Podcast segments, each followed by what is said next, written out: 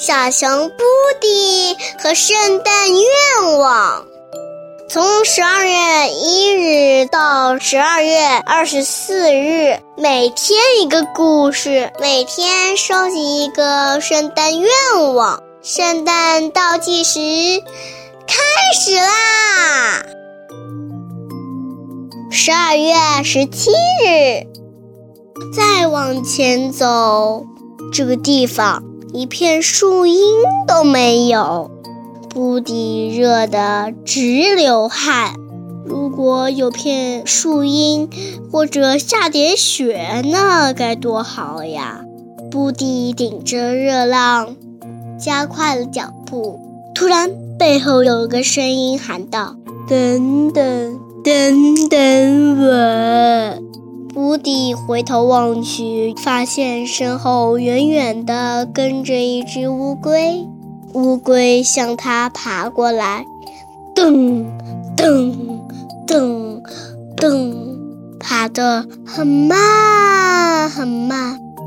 乌龟终于赶了上来，大口大口地喘着粗气。你好，布迪，我跑不快，我的腿太短。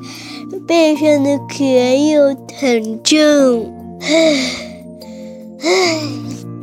布迪说：“要是有块滑板，你走路就快多了。”这主意真不错，嘿嘿嘿嘿。乌龟笑着说：“布迪也笑了。”他掏出铅笔，在信上写道：“乌龟想要。”一块滑板。